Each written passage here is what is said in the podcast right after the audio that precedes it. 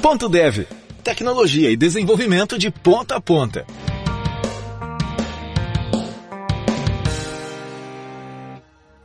Olá, ouvintes do Ponto Dev. Eu sou Wesley Williams e no episódio de hoje vamos mergulhar no universo DevOps, especialmente voltado para desenvolvedores.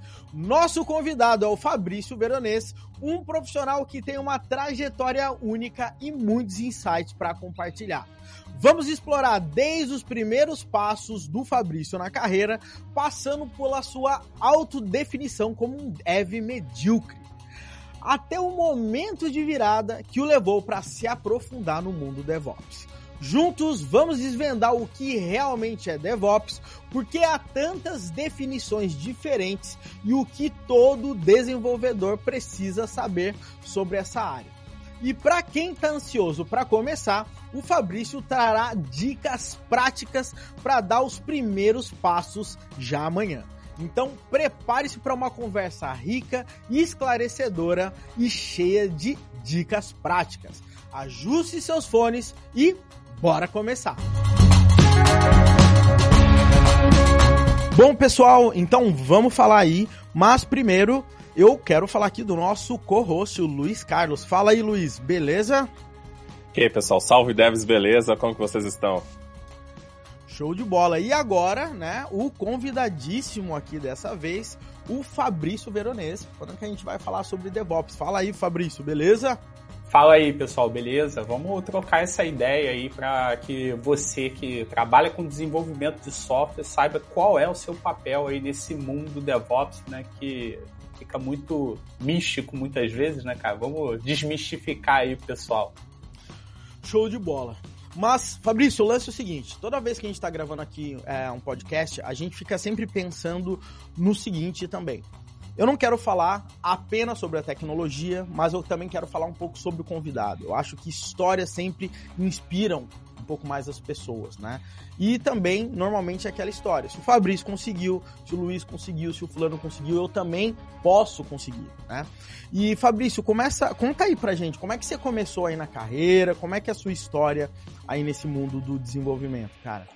Então, cara, vou te contar um negócio, uma curiosidade que poucos, poucos sabem. Mas assim, eu não queria começar. Eu não queria fazer informática, eu não queria trabalhar com desenvolvimento de software.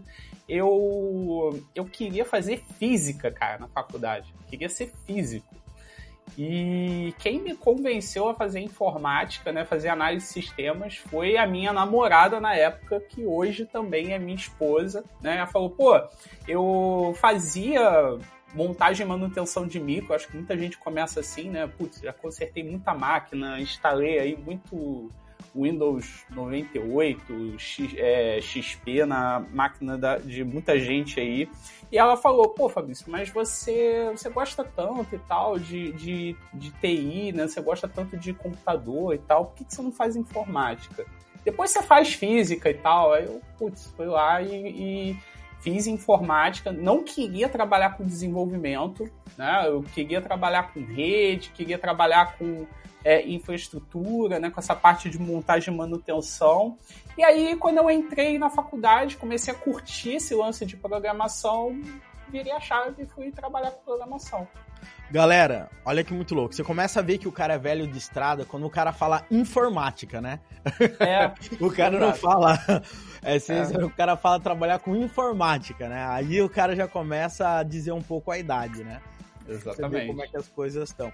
Mas daí, é, você, come, você começou a fazer e você começou a curtir, mas o que, que você fez depois? Você já foi direto pro emprego? Como é, como é que foi pra essa pegada? Não, eu comecei a, a eu na época, putz, não tinha grana para pagar a faculdade, né? Tava, tava uma situação de, financeira assim é, ruim, meus pais também.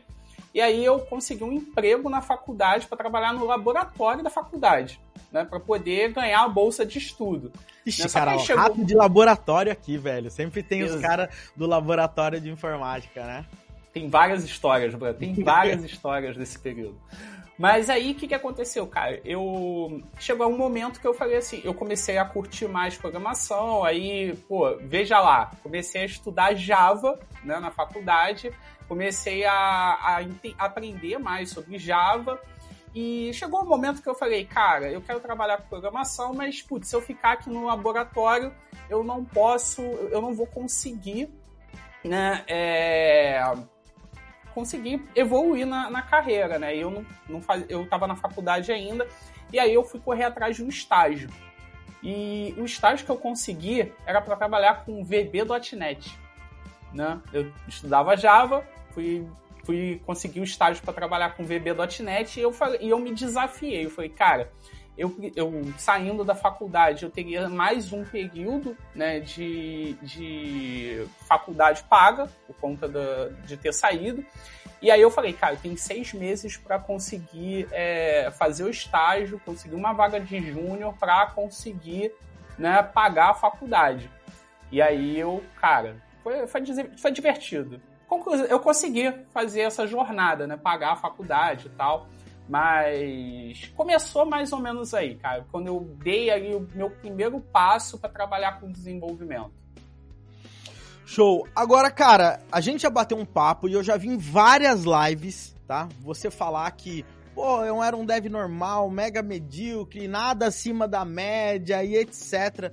Cara, conta essa história e por que, que você se achava aí um dev medíocre, vamos dizer assim? Cara, porque eu era estagiário, né? Eu tava, tava, tava atuando como, com estágio, né? Numa consultoria, trabalhei numa empresa de seguro.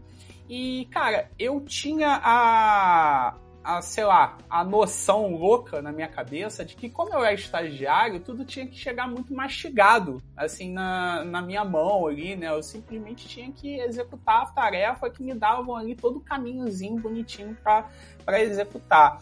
E, assim, putz, eu trabalhei com pessoas, assim, sensacionais, cara, naquela época. Trabalhei com muita gente maneira, assim. E, cara, eu aproveitava isso muito pouco porque eu, eu não tinha foco em realmente evoluir profissionalmente, né? Na época, pô, meu pai tinha, tinha me dado, assim, é, ideia louca do meu pai de me dar um Fusca para reformar. Um Fusca tudo ferrado e me dá ideia, me, me deu lá, não, ó, vou te dar aqui, mas você reforma ele. Um salário de estagiário, né, brother? E o carro ficava mais parado do que andando, mas assim, eu ficava pesquisando coisa de, de Fusca, eu curtia, eu, eu gosto muito de Fusca, né? E e, cara, não tinha foco nisso, né? Então, putz, por isso que eu falo que eu, eu, comecei ali muito medíocre, cara. Eu não corria tanto atrás, não estudava, me dedicava, né? E achava que tudo tinha que estar tá mastigadinho para mim. Apesar de gostar mesmo de, de desenvolvimento, mas... Cara, o, re o, resumo, o resumo da história é você não se dedicou a estudo de programação porque você ficou reformando Fusca, é isso? É, basicamente isso. É. É, o, é isso. Vocês estão ligados, né? O Luiz, ele não ganhou um Fusca do pai, ele ganhou um, um boi. É, um, não, um tem boi. uma Opala. É... Meu, meu, pai tem uma Opala, mas meu pai já vendeu a Opala, infelizmente. Cara, o Luiz é muito louco, cara. Esses dias o, Lu, o Luiz falou assim, cara, eu vou chegar um pouco depois nessa reunião porque um, um boi, uma vaca lá atolou, não sei o que, a gente tava fazendo, não sei o que. O cara mora no, na roça total, cara. Então, eu morei um tempo em Maricá, no Rio de Janeiro, né? Que, assim, é, é interior também do Rio de Janeiro. E, pô, uma vez, né, tinham, tinham invadido o condomínio. Eu liguei pra minha mãe e falei, mãe, caraca, aqui, ó, invadiram o condomínio não sei o que. Aí ela, pô, mas como assim, Fábio, você tá tudo bem? Eu falei, não, consegui tirar foto aqui do, do, dos invasores e tal. Foram umas vacas, brother. Tipo, atrás da, da, da, parada tinha um lance de vaca também e, tipo, com uma porrada de vaca andando assim pelo condomínio. Imagina um bicho de 500 quilos você fazer um buraco para poder enterrar. É, é, e, e, só três pessoas para poder pegar. É, é punk. É.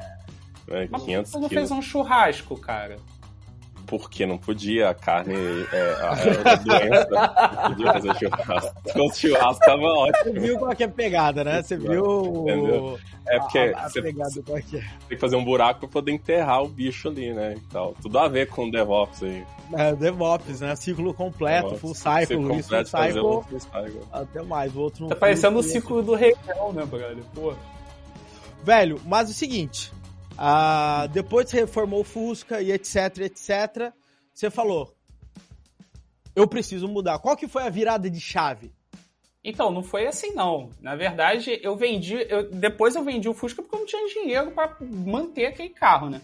Mas, na verdade, foi assim que meu coordenador de estágio, né? É, pô, meu amigo pessoal até hoje, o Luiz Carlos Faria, o Galo, e ele, putz, na época ele era meu coordenador de estágio, e, cara, ele me botou na parede e falou assim, cara, é, pô, tu, que tu quer da vida, brother? Pô, tu tem aí várias oportunidades, várias pessoas é, fantásticas aqui ao redor para você é, tirar dúvida, para você aprender e, pô, você tá preocupado com carro, brother.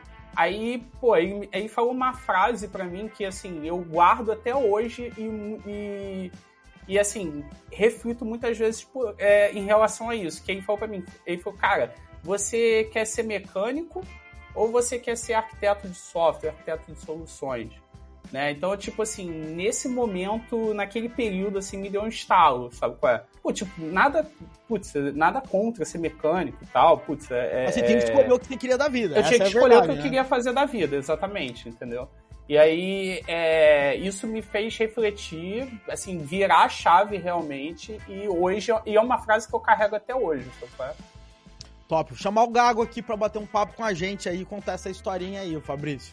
Pô, vai ser irado. Vai ser... É, vai ser, vai ser muito louco, ó. É, o pupilo do, do Gago tá aqui, galera. Ó que show. É. Agora, o lance é o seguinte. Você começou a estudar e etc, e etc. Mas qual que foi aquele momento que você viu? Cara, esse negócio de DevOps tem alguma coisa que vai, vai dar o que falar. Né? Quando que você falou assim, cara, eu quero. Porque, de forma geral, a gente que é dev, né? Inclusive o bate-papo de hoje é DevOps para desenvolvedores. Nem todo dev tá afim de querer meter a mão na massa e querendo ou não, você trabalhar de DevOps, você tem que entender um pouco mais de infraestrutura, você tem que ter uma série de outros aprendizados que normalmente, pelo menos naquela época, não fazia parte do dia a dia do desenvolvedor, né? O desenvolvedor, o desenvolvedor mais, os mais, é, como que eu posso dizer, os, os devs mais das antigas fazia deploy, sei lá, jogando as coisas no FTP, né? Não tinha o fazendo git pull lá na, lá na máquina e acabou. Agora as coisas mudaram e você tem que entender um pouco mais sobre cloud providers, você tem que entender um pouco mais sobre pipelines e coisas desse tipo. Da onde que veio essa curiosidade, essa vontade aí de, de aprender? Cara, assim, vamos lá. Inicialmente, primeira coisa assim, primeiro, primeira ferramenta, primeiro conceito que eu aprendi assim de DevOps, não, tinha, não existia nem esse lance de DevOps. Foi há mais ou menos ali, sei lá, vou, vou vou denunciar a idade agora fortemente, mas foi mais ou menos uns 10 anos atrás, quando eu trabalhei numa empresa que, putz, era uma empresa pequena, tinha, sei lá, seis funcionários, né, seis desenvolvedores ali e um arquiteto. E aí, cara, é, numa empresa desse tamanho, eficiência, né, você tem que buscar sempre qualquer empresa, né, na verdade, mas assim, era uma grande preocupação deles por conta de custo, equipe otimizada e tal. E assim, o arquiteto lá ele tinha implementado o pipeline CI/CD. Só que assim, a gente está falando 10 anos atrás, não tinha .NET Core, não tinha esse lance de rodar, rodar .NET em Linux, cara, puta, é, é, não existia essa parada. E aí, o que que acontece? Ele utilizava uma ferramenta na época, eu não vou lembrar aqui o nome dela, que é muito antiga, ela não existe mais, que era uma ferramenta de pipeline CI/CD feito em .NET. E aí o cara, eu achava aquilo irado, né? Porque, putz, não tinha que gerar pacotinho, rodar na época era o IS, né? O deploy era feito no IS. Eu achava aquilo irado. Que eu falava, caraca, meu irmão, pô, não tem que fazer deploy aqui, não tem que fazer build, nada disso e tal. E, putz, eu sempre gostei desse lance de entrega baseado em pipelines. Aprendi Jenkins, na época, essa ferramenta ela foi caindo em desuso, né? E aí, putz, tinha o Jenkins, né? Até hoje, né? Ferramenta. É, antes é... do Jenkins era Hudson. É o nome do Jenkins. Era Hudson, é. é. Eu, eu, peguei já era Jenkins. Eu peguei já era Jenkins. Porque eu usava essa ferramenta antes. E aí eu, putz, curti essa parte, né? De entrega. E aí, pô, pula muito tempo, né? Por, por um, um, bom tempo. Eu tava em 2017, eu voltei para TI, né? Que eu tinha ficado dois anos fora com um outro negócio que eu tinha. Fala esse negócio aí pros outros, Fabrício. Fala o negócio. Não era, não era manutenção de Fusca, mas não. envolvia carro, né? Envolvia carro, envolvia carro. Eu, em 2015, eu tava meio desgostoso ali com uma carreira de TI, não tinha tanto desafio e tal. E aí eu montei um food truck, eu montei um negócio de alimentação, né? Montei um food truck. Né? Já não envolvia carro diretamente, né? mas tinha que ter carro. E aí em 2017, eu, putz, eu, mesmo com o food truck, eu pegava alguns frios de desenvolvimento, sentia a falta, né, dessa área de tecnologia. Hoje, analisando, né, eu ter mudar, se eu pegasse naquela época que eu estava frustrado, né, e mudasse de emprego, resolvia o meu problema, porque o meu problema maior era a falta de desafio aonde eu trabalhava. Mas era empresa de. Eu gostava muito dos donos e tal, então assim, eu não queria sair, enfim. É, hoje, analisando minha carreira, se eu tivesse saído na época, é, teria resolvido o meu o problema. problema. O lance não era o food truck, a novidade do food truck. O lance era o é. emprego. Né? E, mas ao invés de resolver mas, cara, de uma forma geral, a gente não pode se arrepender, né, cara? Não. Tudo, absolutamente tudo que você faz na vida, de alguma forma, esse negócio vai refletir no seu futuro em algum momento. Né? Não, não tem essa, cara, não, não. tem essa. Lá atrás, cara, só para você ter uma ideia, em 2001, acho que até antes de 2001, eu tive uma empresa de hospedagem, velho. Entendeu? a gente fazia, eu fazia painel de administração de hospedagem usando o Perl, cara para fazer configuração de FreeBSD para conseguir rodar as paradas uh, de hospedagem. Tinha que mandar fax com comprovante de pagamento da farmácia para os Estados Unidos para garantir que a parada ia rodar. e no final, você ter uma ideia. Mas o lance de tudo isso é que tudo, absolutamente tudo que você faz na vida tem volta. Eu cheguei depois da consultoria para várias empresas grandes de hospedagem. É, às vezes dava problema, saía 20 mil sites do ar de uma vez, e daí você tava lá, manjava dos painéis. Cara, absolutamente tudo é, faz diferença, porque uma das coisas que eu curto trabalhar hoje também é essa área de DevOps, é essa área de entender mais sobre cloud provider, colocar as coisas no ar, sempre foi uma coisa comum para mim nesses tipos de aspecto. Eu acho que para você, eu acho que todo mundo que é um pouco mais antigo nessa área de TI teve que fazer deploy, teve que sentir a dor de como que é colocar um negócio no ar, né?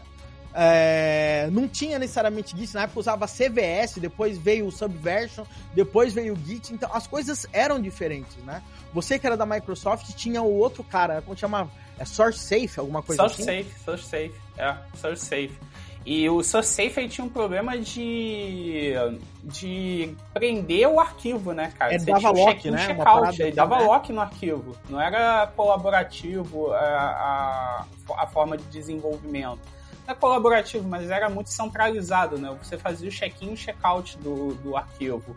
Mas isso que você falou, cara, é total, assim, eu, eu não me arrependo de ter tido o Food Truck, não, foi mó legal, cara. Putz, a gente pegava o trailer, fazia evento, eu fui em Minas, fui é, fui em São Paulo, fui uma porrada de lugar, assim, me deu muita visão de negócio, né, de, de entendimento de como funciona um negócio, me deu entendimento também de como liderar a equipe, né, que por mais que, pô, beleza, não é uma equipe de software, mas eu tinha uma equipe, eu tinha cozinheiro, tinha pessoal que ficava no caixa, eu tinha que participar do processo, é, entender que o, entender a função da empresa, né? Que a empresa tem que dar lucro, que tem que é, agregar valor para o cliente. Quando eu voltei para desenvolvimento de software, quando eu voltei para a área de tecnologia, putz, toda essa bagagem de aprendizado que eu tive em ter um negócio, em ter algo fora da área de TI, cara, putz, é, é, foi muito válido, foi muito válido, é, com toda certeza.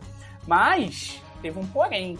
É, eu fiquei dois anos sem me atualizar muito, simplesmente pegando ali alguns freelas e eu peguei aquela época, né, que você provavelmente vai lembrar, o Luiz vai, vai lembrar também, que 2015 a 2017 teve esse, essa mudança louca do JavaScript rodar em back-end, né, do, de frameworks loucos de, de front-end como Angular, é, React estava mais ou menos ali começando, né?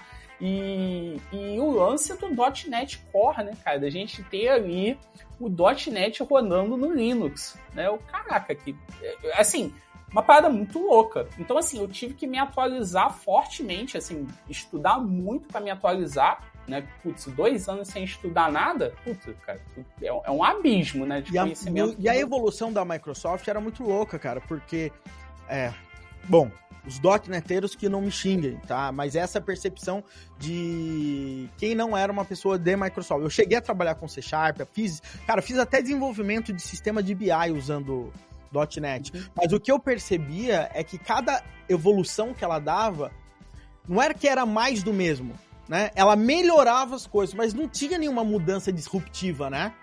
É, o, não, tá certo. Né, era isso, a mesma coisa que aconteceu com o Java, agora o Java mudou completamente também. Mas era sempre mais do mesmo, né, de forma geral. Uhum. Ia melhorando, tinha as versões, otimizava, fazia isso e aquilo.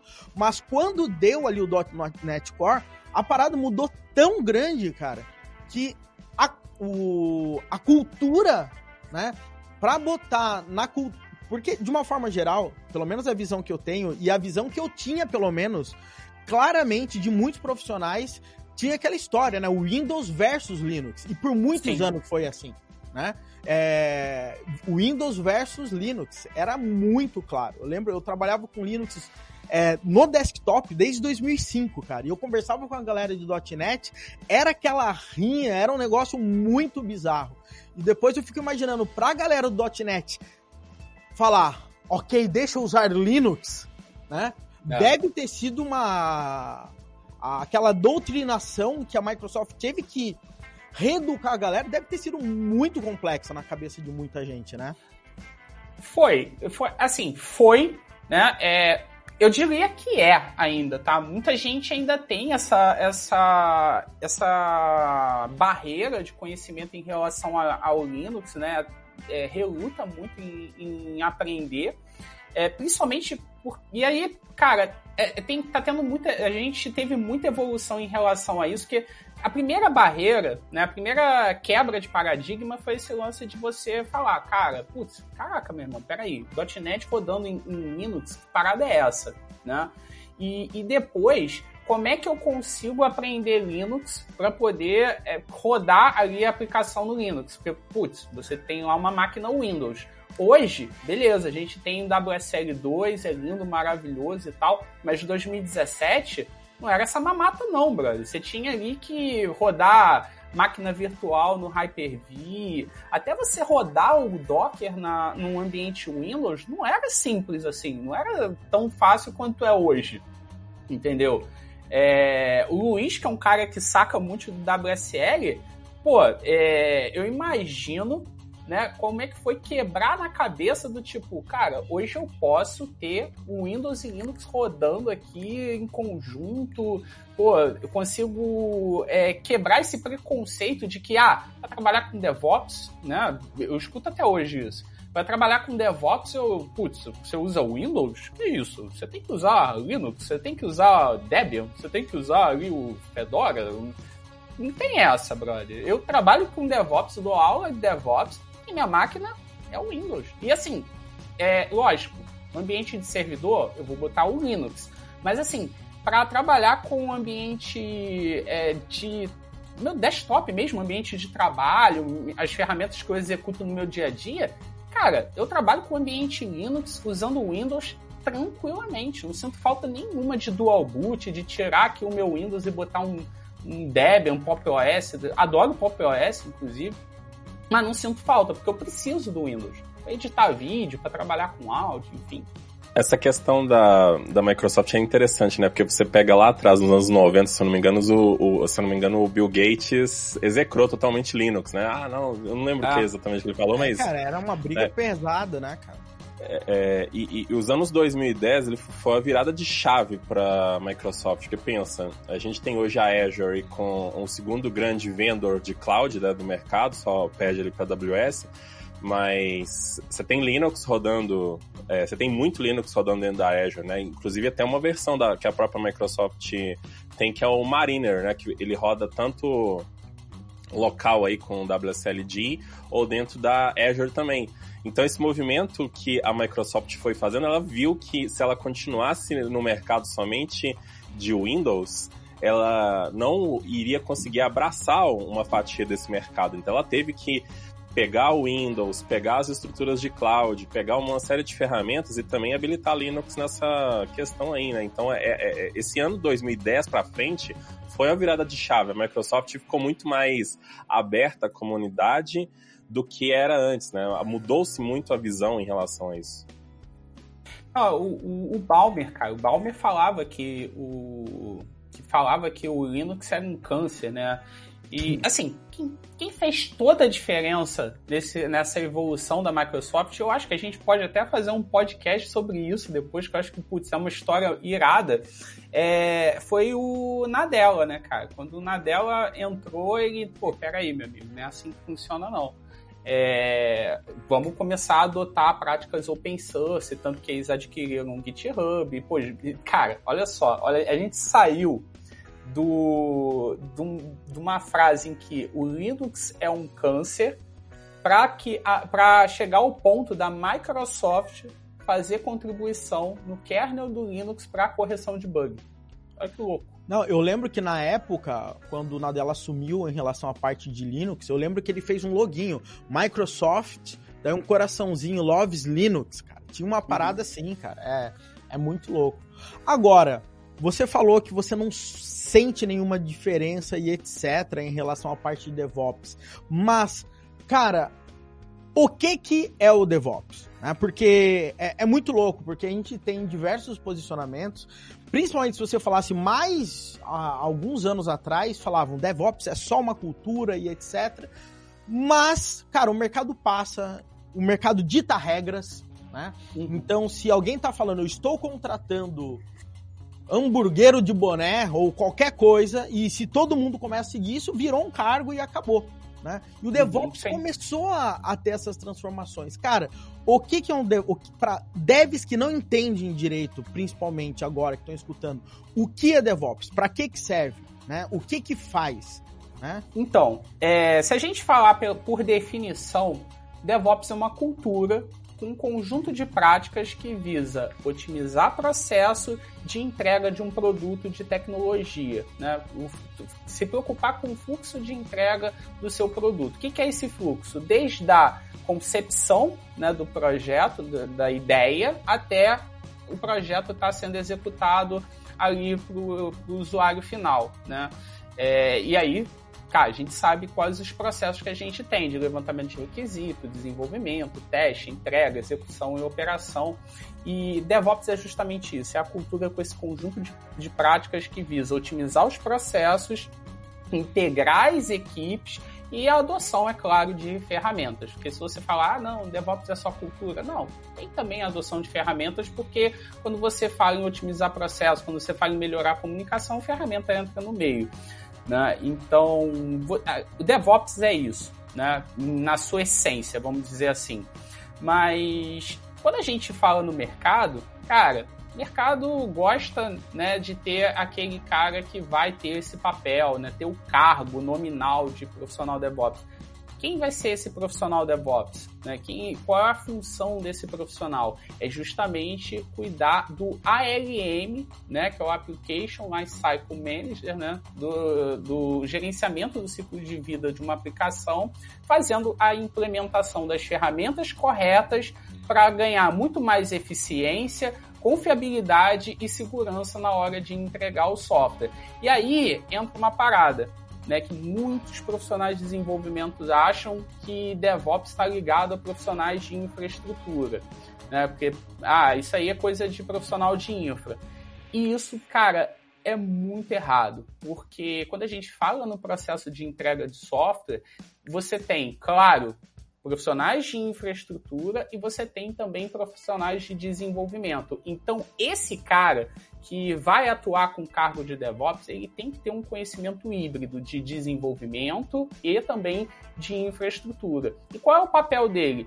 Pegar essa cultura, pegar essas práticas, pegar essas ferramentas e garantir que você vai ter essa otimização de processo, você vai ter entregas mais eficientes num curto período de tempo, né? E não quer dizer que você vai pegar toda a solução do seu software e entregar tudo de uma vez, mas você vai ter aí entregas pequenas, seguras, confiáveis, certo? E com a comunicação muito mais eficiente, principalmente desenvolvimento em infraestrutura. Quantas vezes, Wesley, você não já teve que é, colocar uma aplicação no ar, né? Você não tinha contato com a equipe de infraestrutura, né, simplesmente pegava ali um pacote e colocava lá num FTP, o profissional de infra pegava aquele pacote, rodava num, num ambiente e você só conhecia o profissional de Ops quando dava lá um Dava chabu. pau na aplicação, né?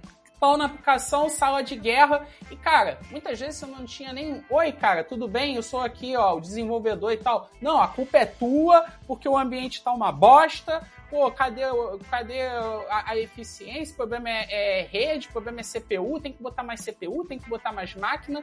O profissional de Ops fala: não, o teu código é uma bosta, é, tá aqui no log, ó, a culpa é sua né? Não tinha essa, essa integração. Era, cara, tiro, porrada e bomba, né? Cara, é, é muito louco isso, né? As empresas têm equipe de deploy no release que só ficava. E, e, o problema de tudo isso é essa falta de comunicação gerava o quê? Falta de empatia, né? Nenhum dos dois lados queria sentir no final do dia uh, qual era a dor do outro, né? E uma coisa que normalmente eu sempre falo: o cara de infraestrutura, de forma geral, qual que é o objetivo dele? Garantir estabilidade do sistema, que as paradas funcionem. Mas o que, que o desenvolvedor faz toda hora, cada vez que ele faz uma alteração? Ele, ele garante que não pode, pode não funcionar, né? Exatamente. Então ele mantém o ambiente instável né? Então são coisas antagônicas nesses momentos, né? Do cara, do cara de infra, do cara do dev, porque enquanto um quer deixar um ah, quer não, ele deixa o ambiente estável, o outro fica brigando pela instabilidade. E, e quando quem o ambiente nisso? O cliente, né? Esse é o negócio. Esse que é o negócio. E o pior de tudo é que como você não tem aquelas práticas, ou pelo menos não tinha aquelas, aquelas práticas de fazer é, deploys pequenos, etc., tinha empresas que seguravam seis meses, né? Só de alteração para fazer uma cacetada de alteração no sistema e daí, então Deus nos acuda, porque era difícil, né?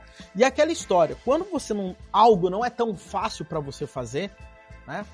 O que, que, o que, que acaba acontecendo? Você evita de fazer isso, né? Se a sua academia né, fica 100 km longe da sua empresa, né, ou da, do, da sua casa, provavelmente você não vai com a mesma frequência se ela for ali do lado da esquina. E é a mesma coisa com entrega de software, né? E o maior problema de tudo isso é você não conhece quem é outro cara que está botando o software, aquele cara vai ficar bravo todas as vezes é, quando dá algum problema, e às vezes, às vezes não, muitas vezes dá problema mesmo, né? E daí fica aquela, aquela briga o tempo todo. O DevOps, como que ele ajudou e como que ele conseguiu gerar essa conscientização entre que essas duas partes elas precisam trabalhar em conjunto?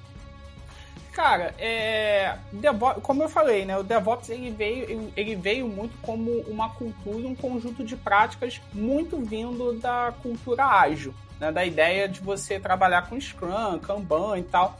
E quando, quando você trabalha com metodologias ágeis, você já tem essa ideia de você é, integrar mais as equipes, né? Você começa a ter ali o trabalho em conjunto, você tem as equipes multidisciplinares. Só que o que, que acontece?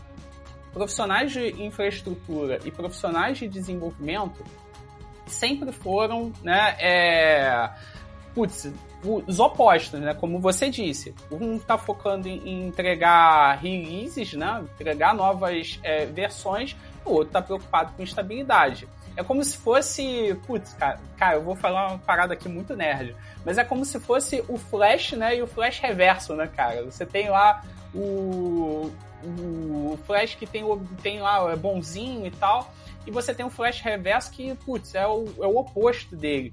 É claro que não tem bem e mal aqui, né? Falando, falando entre devs e ops, mas assim, a ideia é justamente essa. E cara, quem se ferrava na história toda é o cliente, né? Porque não tinha ali o projeto é, rodando e fora né, o, o tempo que você tem para entrega de um produto, que acaba sendo né, muito maior. Você falou aí de seis meses. Cara, eu trabalhei em projeto que a entrega do projeto ia ser em cinco anos, sacou? E aí, quanto de grana, quanto de grana você não perde, né, fazendo um projeto de cinco anos que no final acabou nem sendo utilizado, tá? E nem foi terminado, pegaram um produto lá de prateleira e foi. Aí entra uma, uma, entram dois conceitos, né? Entra o conceito de metodologias ágeis aí para te ajudar no processo de desenvolvimento, para você ter ali levantamento de requisito, desenvolvimento constante, é, teste constante e implementação para que o usuário veja, não, isso aqui tá legal e tal. Mas legal, isso aí é para requisito e desenvolvimento de software. E a entrega, brother? Vai ficar nessa janela de Gmood aí, é, sempre tendo que fazer é, janela de mudança, tendo que, putz, fazer deploy de madrugada, né? E para poder não ser afetado ali o cliente. E aí, quando a gente fala em, em microserviços, né? Uma das vantagens do microserviço é você ter ali sempre entregas contínuas, você tem ali pequenas entregas que agregam valor para o cliente. Mas esse conjunto de práticas de pegar ali o, o, software e colocar no ambiente de produção e além disso você monitorar, saber o que está acontecendo, para dar um feedback para as equipes, para saber se aquilo ali realmente é, agregou valor para o cliente, não necessariamente está ligado à metodologia ágil, né? Faltava essa lacuna. E aí surgiu a cultura DevOps, onde você pega esses conjuntos de práticas que envolve desenvolvimento, e aí, putz, voltando lá atrás, né, no que eu gostava muito de fazer, que eu me interessava, que era a criação de pipelines. Se você me perguntar aí é, qual é a base do DevOps, qual é putz, a principal ferramenta do DevOps. Muita gente vai falar Docker, muita gente vai falar infraestrutura como código. Cara, principal é pipeline CI/CD, porque você pode ter DevOps, né, aplicar DevOps sem utilizar container. Você pode utilizar aplicar DevOps sem estar necessariamente na nuvem. É claro que tem uma série de benefícios em relação a isso. E, e o ponto importante que o dev ele não pode é, deixar de levar isso em consideração, de colocar isso no seu roadmap, é que práticas de DevOps envolvem também o dev, porque quando a gente fala em pipeline de CI/CD, a gente tem um lado do dev que é o que gerar release do, do software, né? gerar a nova versão da aplicação. E, cara, não é o profissional de Ops que vai fazer isso. Entendeu? Fabrício. Então, assim. Hum. É, eu queria fazer uma pergunta. É, tem muitos alunos, inclusive, que fazem direto essa pergunta pra gente, e, e a contestação da, dessa, dessa pergunta remete ao pensamento que várias empresas não têm cultura de DevOps, não implementam DevOps, ou às vezes nem têm ideia ou não querem, por qualquer motivo. É, e a pergunta sempre é essa: como que eu começo a implementar DevOps dentro da minha empresa? Por onde? Cara, primeiro você tem que vender a ideia. Primeiro você tem que vender uma ideia, né? De que você vai conseguir ali entregar valor, né? E o, o problema que eu vejo muitas vezes, é, também com os meus alunos, é que quando fala em implementar DevOps, a galera já quer, assim, montar o, estado da arte. Quer montar ali o mundo perfeito. E o mundo perfeito não existe. Então, cara, como é que eu começo? Cara, vai na, vai na, na, vai na maior dor que você tem hoje, né, na sua empresa, no seu processo de entrega e, e trabalha nele. Por exemplo, normalmente, né, para o dev, principalmente para o lado do dev, a maior dor é entregar o, a release. Né? É fazer ali o processo de entrega da nova versão que vai ser executada no ambiente de operação, que vai ser executada ali na nuvem, enfim, qualquer ambiente. Por quê? Porque o Wesley está aí, o Luiz também tá aí. Como é que a gente fazia para entregar software antes? Tinha lá o profissional sênior, né, o líder técnico, que falava assim para a galera: ó, não sobe mais nada, congela o repositório, ninguém comita nada. Né? É igual tropa de elite, né? não vai subir ninguém. Né? Não vai subir ninguém. Congela essa parada. O profissional, né, o líder técnico, o dev sênior lá tal, pegava o código, executava na máquina dele, né, verificava se tinha quebra de build, se não tinha, é, executava ali os processos de teste, teste de unidade, integração, enfim, quando tinha, né, vamos também ser realistas, quando tinha isso, né? E, ah, beleza, passou tudo, né? Vou colocar isso lá no repositório para a equipe de Ops, vou mandar um e-mail lá para a equipe de Ops, falar que está no FTP para eles fazerem o deploy. E aquela coisa toda, janela de mudança, só, putz, aquilo ali só na, na próxima janela de mudança, quando tiver ali o, a mudança de ambiente e tal. Cara, se você focar nisso primeiro, e eu não tô. E olha só, não tô falando de Docker, eu não tô falando nada, não tô falando de nuvem, não tô falando nada disso. Tô falando de otimização de processo, de automação. Coisa que você pode fazer assim, muito rápido. É implementar uma pipeline ou até um script de execução desse, dessas rotinas, cara, já vão te ajudar muito. E você já vai estar tá entregando valor, né? Então, se você focar nisso primeiro, cara, você já começou, você já deu o primeiro passo, você já mostrou, né, para quem toma decisão que você está agregando um valor. Porque tudo isso que a gente está falando aqui de entregar o software feito de forma manual, cara, por mais sênior que a pessoa seja, por mais líder técnico, sinistro que a pessoa seja, cara, ela pode esquecer de executar o build. O build não, né? Porque o build vai, você tem que gerar o pacote de entrega, vai ter que gerar.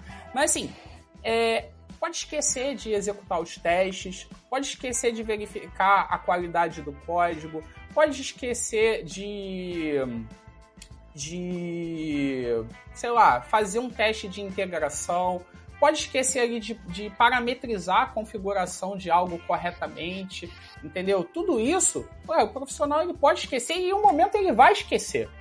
Né? Esse que é o negócio, tudo que é manual, né, e depende de passo a passo humano ali, o que, que vai acontecer?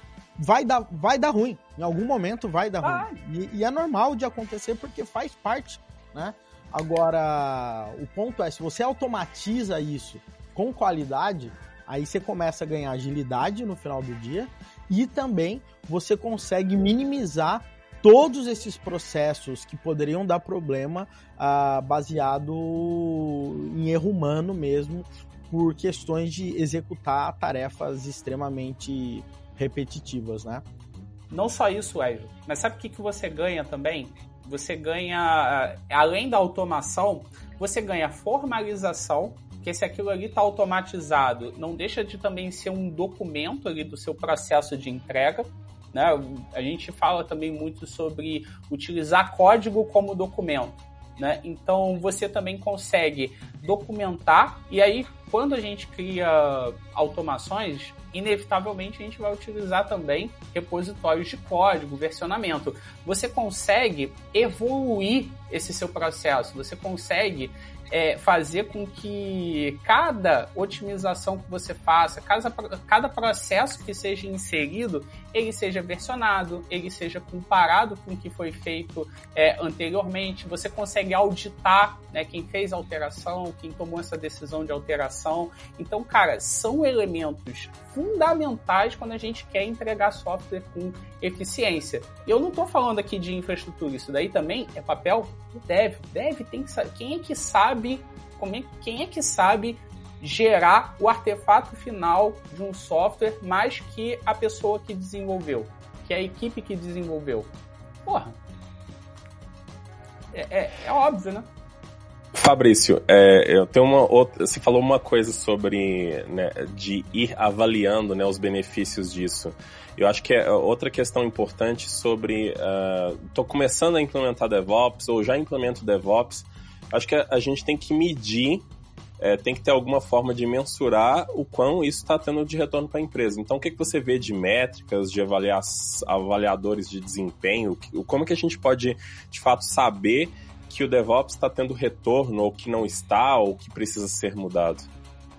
Cara, a primeira, a primeira coisa que você vai fazer é justamente ver qual é a dor que você vai atacar. Qual é a dor que você vai atacar? É tempo de entrega daquele, daquela, daquele pacote no ambiente? Né? Tempo de entrega para disponibilizar aquilo para o profissional de infraestrutura, para a equipe de Ops? Então, assim, primeira métrica que você pode ter é verificar o tempo que você vai agora ter para entregar uma nova versão. Cara, ah, antes eu levava, sei lá, 15 minutos, 30 minutos, é, uma hora, enfim, com pipeline, você provavelmente vai diminuir isso para poucos minutos, certo? Sei lá, 5 minutos, 15 minutos, depende muito dos processos que você depende insere. Depende pra caramba, viu? Porque tem aí, tem uns processos aí, às vezes, que com pipeline o build demora, demora uma hein, hora. Demora uma... eu já ouvi, a gente já teve caso aqui de aluno que já perguntou pra gente como que poderia otimizar, que o processo é tipo assim, era aplicação front, tá? Não era aplicação back, não produção ali demorava uma hora para poder fazer o apanhado inteiro com JavaScript, né? Então, tipo assim, imagina, você colocou agora, daqui uma hora que você vai conseguir testar e colocar isso em produção. Pensa que, que loucura. Pois é, e assim, isso é um primeiro, isso é um primeiro fator, tempo de entrega. Né? Quanto tempo vai levar para, quanto tempo você leva agora para colocar isso disponível para ser executado no ambiente de operação? Um outro ponto, qualidade, cara. Quanto, quantos, quantas, quantos, quantas correções de bugs eu tive que fazer depois que eu gerei não só automação, né, porque a automação ela vai garantir essa, esse, essa diminuição de tempo da entrega né, do software em si, né, de você fazer o commit e, e, e disponibilizar para ser executado no ambiente, mas você tem também a qualidade quando você entra com outro elemento aí que o desenvolvedor já deveria estar implementando, que é o teste. Né? Você ter ali os seus testes e colocar isso automatizado também. Então, um outro parâmetro que você vai conseguir medir é o número de bugs que são criados depois que é disponibilizado no ambiente. Então, cara, assim, uma parada que é muito louca que eu já ouvi é que DevOps acaba com os bugs, brother. Cara, o que acaba com bug é não desenvolver software, sabe? É? Isso acaba com bug. Se você não Isso desenvolve. é uma mentira você... enorme. Hã? Isso é uma mentira enorme. DevOps acaba com os bugs. Não existe isso. Mas você tem como metrificar se diminuiu. E se você aplicar corretamente, vai diminuir.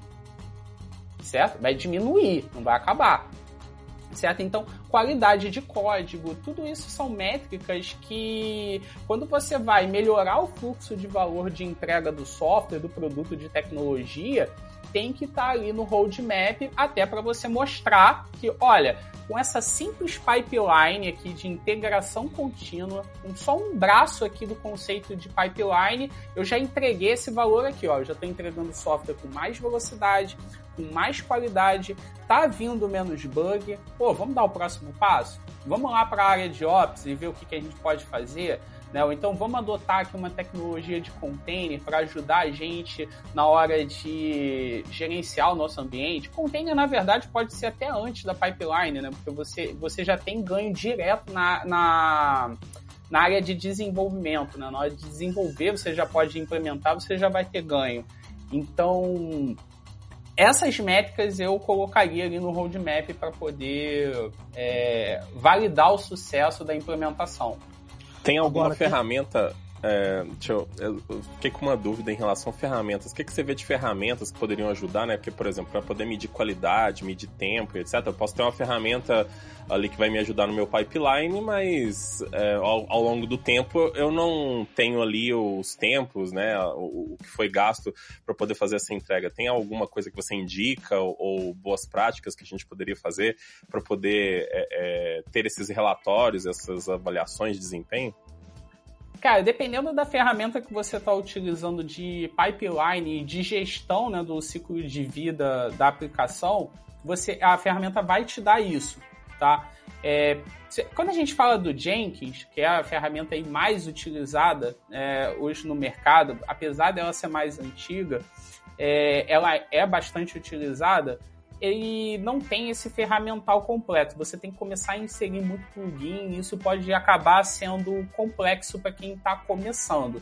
Mas aí quando a gente fala de outras soluções, como por exemplo GitHub Actions, né, que você tem aí direto no GitHub, ou né, a ferramenta que eu falo que é a minha favorita em relação à gestão do ciclo de vida e automação para implementar DevOps, que é o Azure DevOps. Cara, o Azure DevOps ele te dá aí todo o ferramental para você gerenciar o ciclo de vida do software. Então, automação, tempo, essas métricas de entrega, é, criação de cards, né, caso tenha acontecido um bug, você vincular ali é, um pull request, a correção de um bug, para você ter esse gerenciamento, criação de boards para você verificar isso também, o Azure DevOps te dá.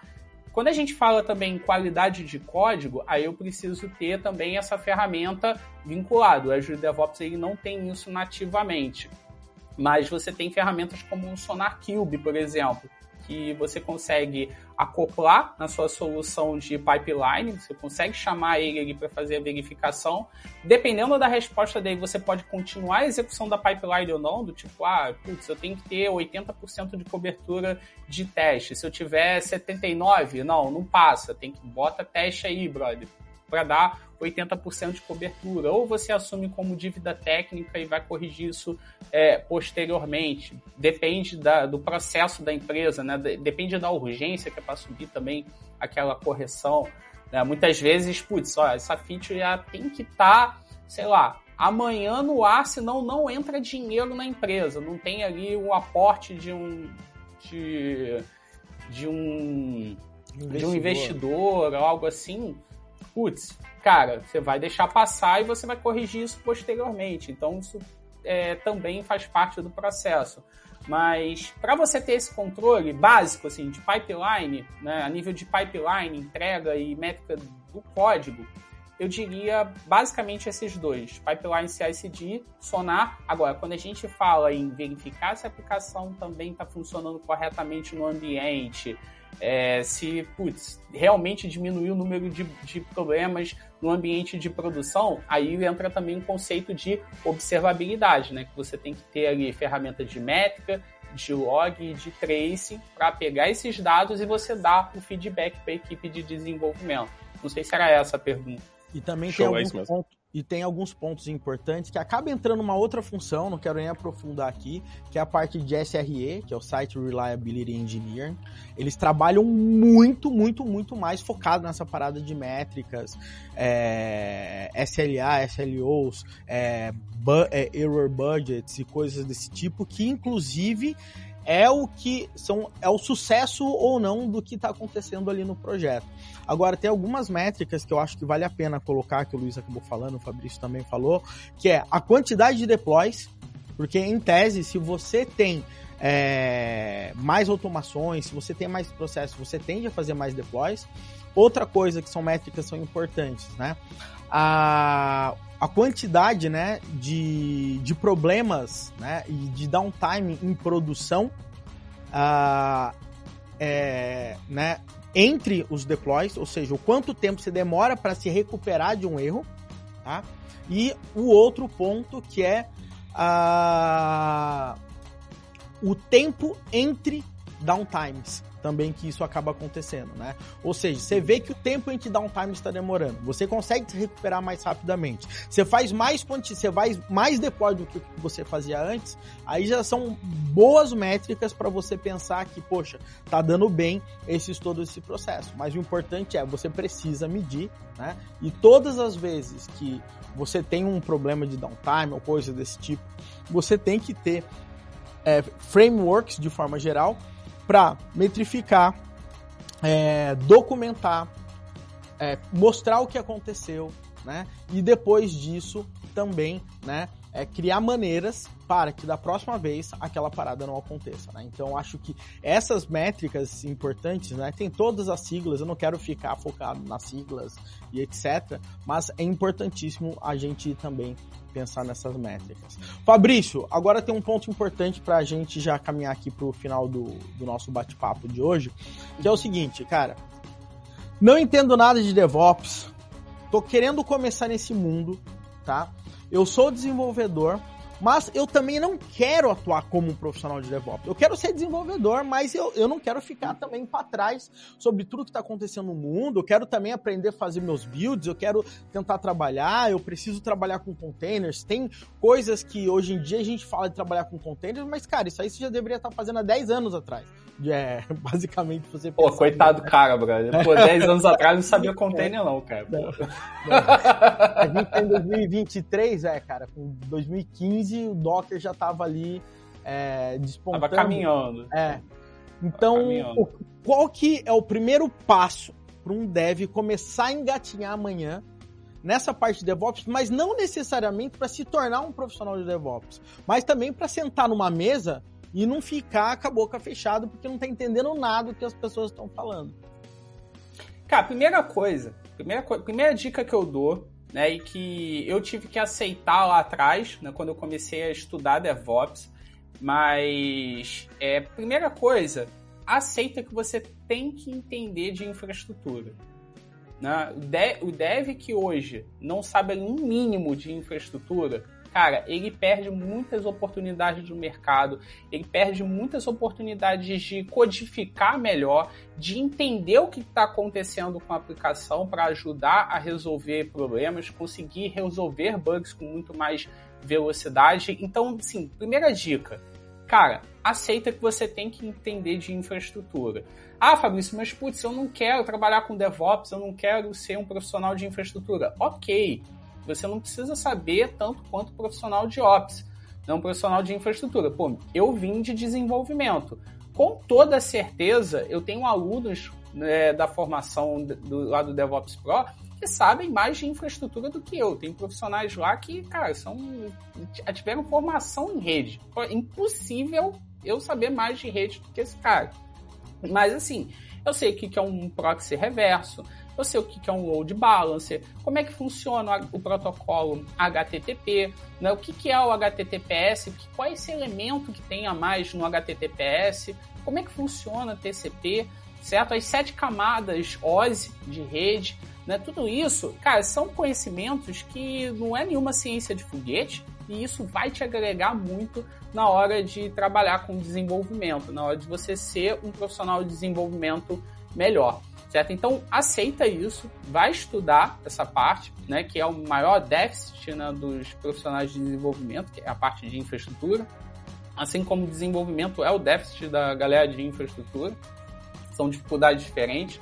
Agora, hoje, pô, 2023, aí realmente, cara, você tem que é, dominar ali tecnologias de containers, nem que você, putz, eu não sei implementar isso em produção. Cara, containers vai fazer com que você tenha um ganho é, monumental no ambiente de desenvolvimento. E aí, quando a gente fala nisso, putz, você saber ali como trabalhar com Linux, pelo menos os comandos básicos, vai te ajudar. E também essa parte de automação de pipeline. Então, resumindo assim para a galera de, de desenvolvimento que quer ali dar os seus primeiros passos, cara, começa a estudar Linux, né? Como é que funciona o Linux, como é que os principais comandos do Linux para entrar em diretório, executar uma instrução, é Docker, certo? É, o básico de infraestrutura e automação em pipeline. E é claro, para você entender um pouco de DevOps, entender ali que, qual é o conceito do DevOps, como é que funciona ele junto ali com, a, com as práticas de metodologias ágeis, para você saber o que está acontecendo. Você não precisa ser especialista nisso tudo, mas assim, é, saber o suficiente para quando alguém falar assim, pô, Fabrício, é, ô fulano, pô, monta aí automação para mim, monta a pipeline, ou então, pô, me ajuda aqui a verificar um log. Pô, essa, essa, essa API aqui, ela tá com uma métrica aqui esquisita, me ajuda. Isso daí, isso daí vai fazer com que você consiga é, se desenvolver como profissional de desenvolvimento. Que, inclusive, acabei não falando muito sobre isso, mas foi assim que eu comecei a entender mais sobre DevOps. Eu queria desenvolver melhor, ser um profissional de desenvolvimento melhor para focar em arquitetura e acabou que eu caí em DevOps porque fazia parte do processo. Show de bola, galera. Galera, a gente acabou de falar aqui com o Fabrício Veronese, né?